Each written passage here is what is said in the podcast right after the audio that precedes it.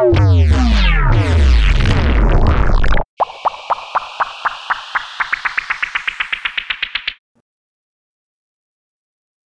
de nuevo, Panoptifan? Siéntate bienvenido nuevamente al mejor y más esperado podcast de Hispanoamérica.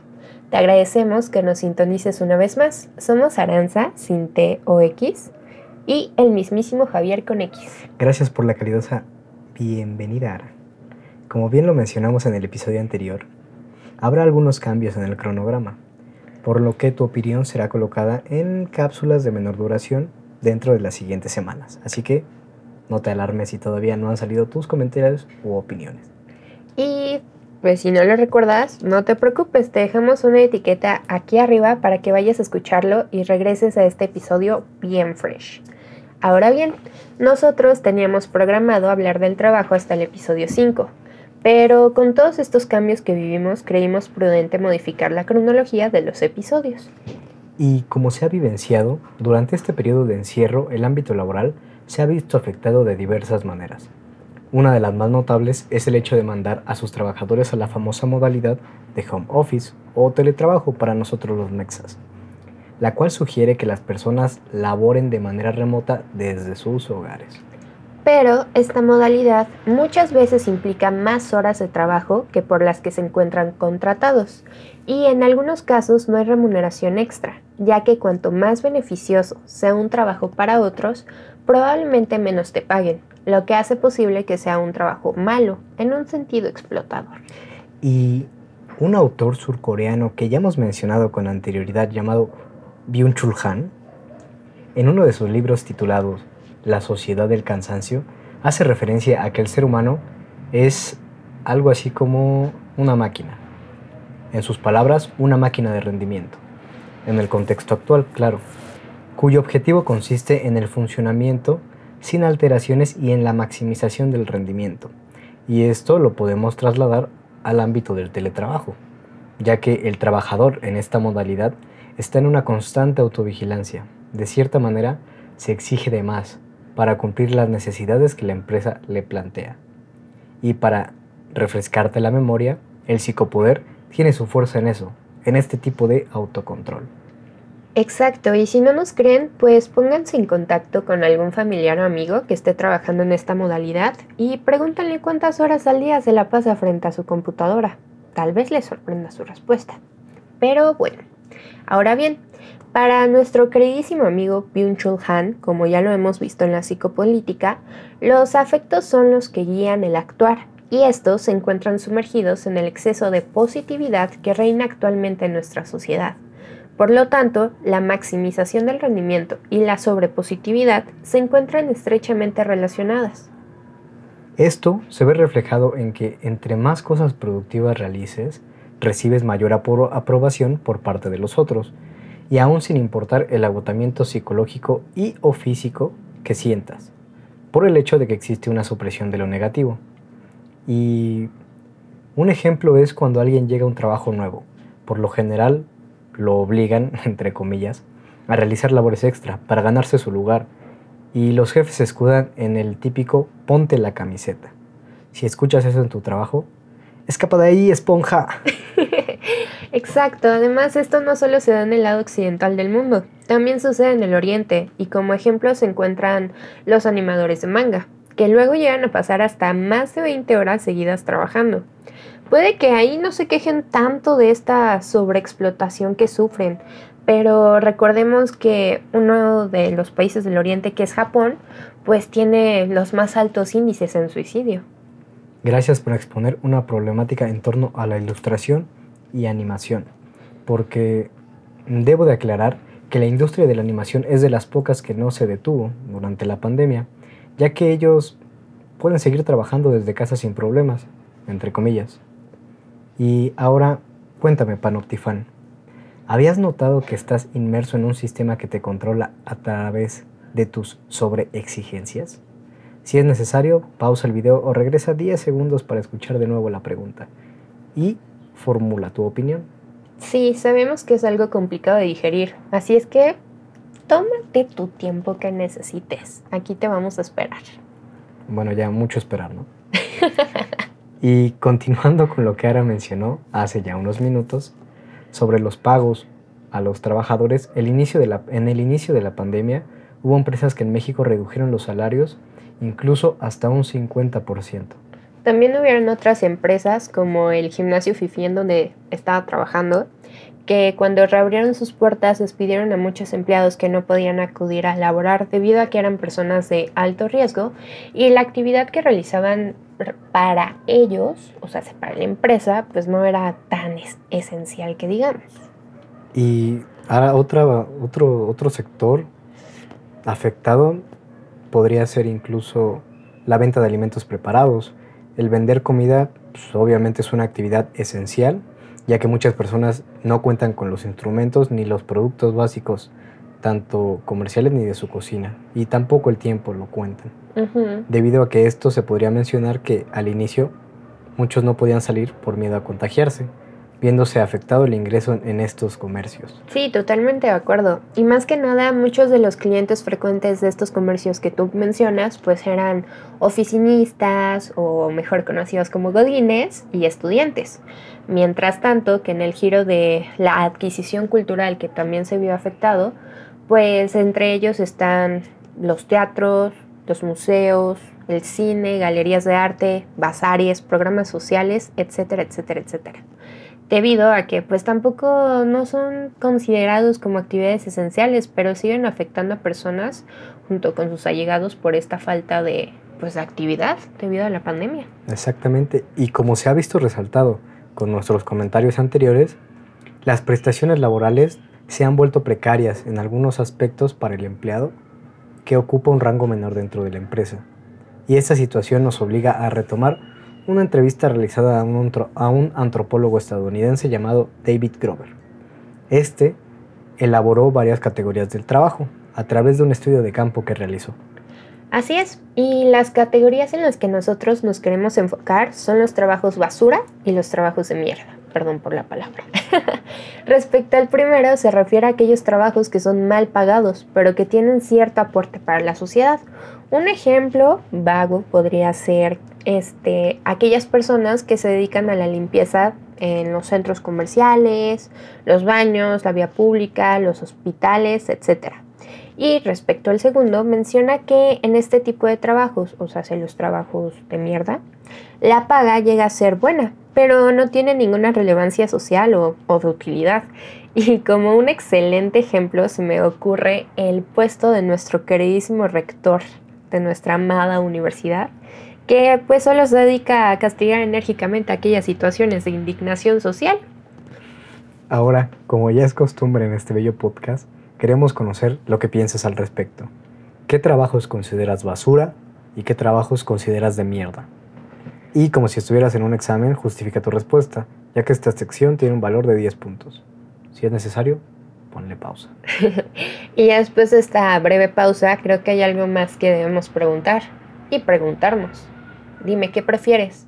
¿Un trabajo de mierda o uno basura? A ver, Javi, cuéntame, ¿qué dice tu moralidad aquí? Ay, no. Pensé que las preguntas solo eran para el panoptifán. Mm, estoy en un dilema. pues de eso se trata. Chale. A ver, a ver, a ver, a ver. Mira, estoy casi seguro que a nadie le gustaría hacer una contribución o tener una contribución importante ante la sociedad, aunque te paguen una miseria. Pero nadie vive solamente de amor o por amor a algo. Tienes que solventar gastos e incluso a veces esos gastos ni siquiera son tuyos, son de algún ser querido que lo necesita más que tú. Entonces, yo, el mismísimo Javier con X, preferiría tener un trabajo de mierda. Como dije, no vive solo de amor, y necesitas el dinero para seguir existiendo, ya que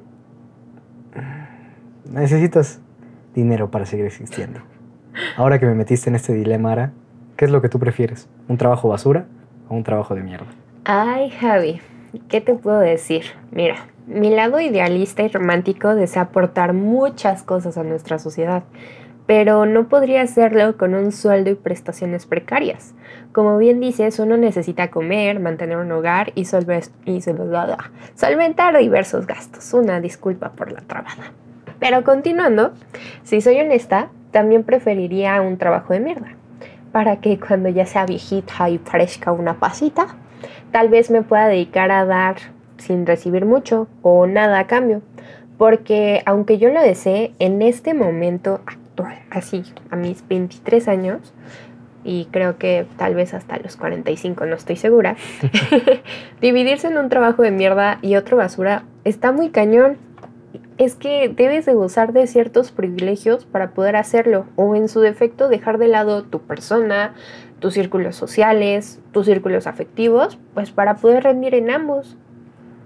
Sé que tú, la persona que nos escucha, no puede verme, pero durante el comentario de Ara estuve asintiendo con mi cabeza, ya que es algo bien cierto lo que dice y creo que con esto podremos elaborar un puente, para que sepan hacia dónde va dirigido el resto del episodio. Ahora queremos ahondar más en un trabajo basura dentro de México, el ser profesor. Así que déjame brindarte dos pesitos de contexto. Durante la pandemia, muchas problemáticas han resultado y resaltado. Una de ellas es el pago a profesores dentro de la UNAM. Antes del cobicho, existían ciertos retrasos en el pago de su sueldo. Sin embargo, después de tres semestres en línea, esta situación se agravó. Y los primeros en levantar la voz fueron algunos profesores de la Facultad de Ciencias de nuestra universidad. Ellos se quejaron por el retraso de hasta seis meses de su pago, mientras que otros mostraron que lo que se les descontaba era ridículo, dejándolos con un pago neto de dos miserables pesos mexicanos. Así es. Y bueno, al mostrar su inconformidad ante esta situación, fueron ignorados por las autoridades correspondientes, lo que los llevó a compartir su situación con los estudiantes de la facultad. La Asamblea de Profesoras y Profesores de Asignatura y Ayudantes de esta facultad convocaron a un paro total de actividades. Sin embargo, la directiva no reconoció su movimiento y los amedrentó con que habrían consecuencias si no continuaban con las actividades escolares. Fue en este momento crucial que la Asamblea de Estudiantes Organizados de la Facultad de Ciencias decidió apoyarlos en su movimiento, aplicando su derecho al paro total de actividades por tiempo definido, con la finalidad de obtener resoluciones inmediatas a sus exigencias. Por lo que a este paro se unieron adjuntos de la Facultad de Ciencias Políticas y Sociales, debido a que se encontraban en la misma situación. Dicha facultad comenzó su paro de actividades el jueves 18 de marzo. Esto provocó que a partir del lunes 22, otras facultades y la Juriquilla, la comunidad estudiantil se solidarizara con el movimiento de la Facultad de Ciencias y como si fuera efecto dominó, se destaparon problemáticas específicas en cada escuela. Así es, y después de este pequeño resumen, es prudente explicarte las diferencias entre los profesores de asignatura, los de carrera, los eméritos y los ayudantes académicos. Prepárate que esto será muy crudo, real e injusto. Miren, los profesores de asignatura son aquellos que están contratados para cubrir ciertas horas de clase al mes y tienen como objetivo dedicarse únicamente a la docencia. Se les renueva el contrato cada seis meses y de acuerdo a las necesidades de cada semestre se les asigna una o varias materias a impartir. Se dividen en dos categorías, A y B, en las cuales pues no vamos a profundizar porque la verdad está medio largo y confuso. Ahora bien, Respecto a su sueldo, se les paga en promedio 101.56 pesos por hora laborada frente a grupo. Mientras que los profesores de carrera son aquellos que dividen su, labor entre la docencia e investigación, dedicando medio, medio tiempo o tiempo completo a la realización de labores académicas. Por este motivo su sueldo es mayor en comparación a los de asignatura. Y ahora los profesores eméritos son aquellos a quienes la universidad honra, entre comillas, con dicha designación por haber prestado mínimo 30 años de servicio con dedicación y también haber realizado una obra de valía excepcional. Pero espera, recuerda que también estos profesores eméritos llegan a, ese puesto o a, ese, o a esa mención honorífica, pues por las palancas que hay en nuestra facultad, bueno, en la universidad. Exactamente, muchas veces es eso. Y ahora, si hablamos de su sueldo, para que se den una idea, ingresen a la página de Transparencia UNAM, donde encontrarán que los sueldos varían entre 120 y 130 mil pesos mensuales, incluyendo estímulos. Ya por último, se encuentran los ayudantes, quienes auxilian a los profesores e investigadores en sus labores. Estos son contratados por horas, medio tiempo o tiempo completo. Y en caso de ser contratados por horas, no deben exceder las 12 horas a la semana. Desconocemos su, remuneración económica, pero seguramente es menor a comparación de los profesores de asignatura. En efecto. Y bueno, de seguro te has de preguntar, ¿por qué te estamos explicando todo esto? Pues para hacer hincapié en la brecha salarial que existe en la UNAM y por la distinción que hicimos sobre los trabajos basura. Básicamente los profesores de asignatura y ayudantes están trabajando por puro amor a la docencia. Te estamos hablando a ti, director de la HHHHH Facultad de Derecho. bueno, sí. Pero como decía, aunque es algo que hay que reconocer, sigue siendo injusta su situación laboral. Y para señalar de manera más clara lo que dice Ara, no es lo mismo que tu pago de 150 mil pesos tenga un retraso de un mes a que tu sueldo de 13 mil pesos tenga un retraso. Obviamente el de menor cantidad va a resentir mucho más. Y por estas razones es que las facultades de la UNAM están en paro de actividades.